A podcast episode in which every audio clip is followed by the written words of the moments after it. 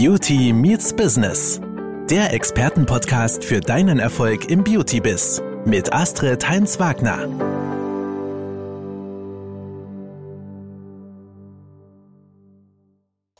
Hallo liebe Beauty-Profis, weiter geht's mit dem Podcast-Marathon.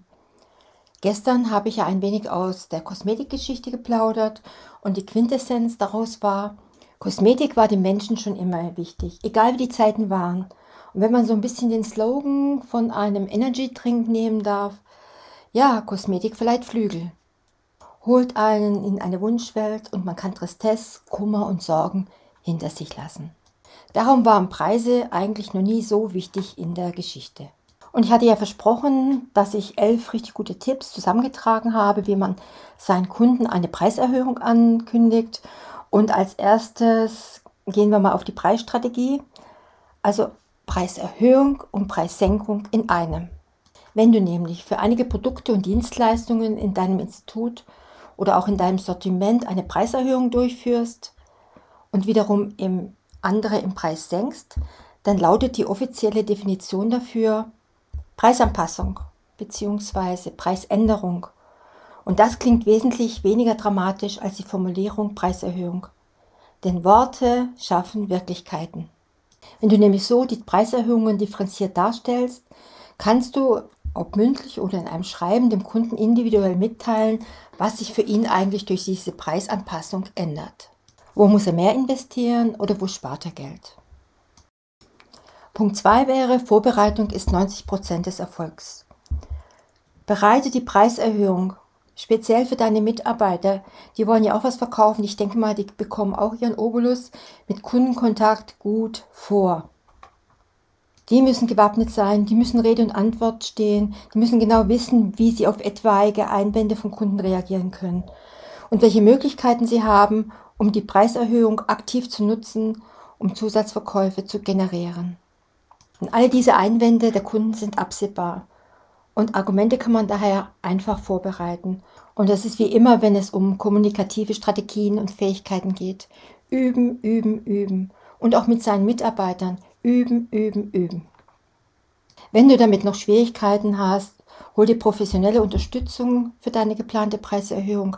Also auch wir stehen natürlich da immer gerne bereit dazu. Ja, und dann plane.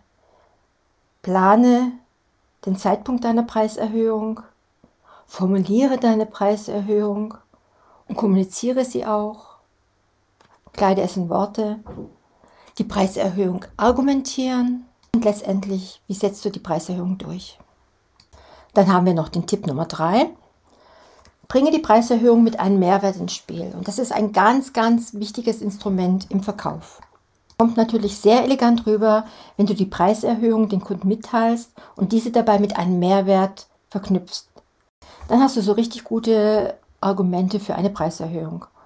Idealerweise wählst du natürlich etwas aus, was dir im Zuge der Preisanpassung möglichst wenig Zusatzkosten verursacht. Das bedeutet aber im Klartext, du musst das Angebot verändern. Und somit ist es streng genommen keine Preiserhöhung mehr, sondern ein neuer Preis für ein neues Produkt bzw. für eine andere Dienstleistung.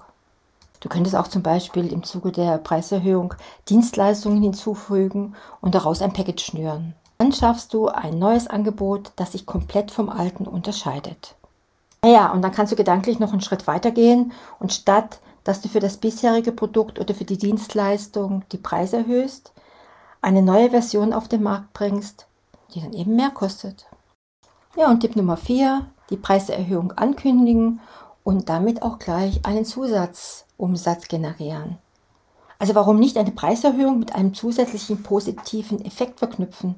Wenn du das geschickt planst, kannst du eine Umsatzsteigerung bzw. auch einen Zusatzumsatz generieren. Und wie du das machst? Indem du die Preiserhöhung ankündigst. Und zwar zeitgerecht.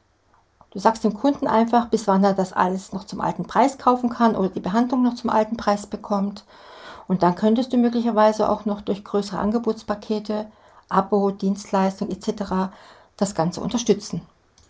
Durch die damit ausgelösten Furzikäufe schaffst du dir Zusatzumsätze und kannst so leichter die Preisänderung durchsetzen und machst den Übergang für deine Kunden schmerzfreier.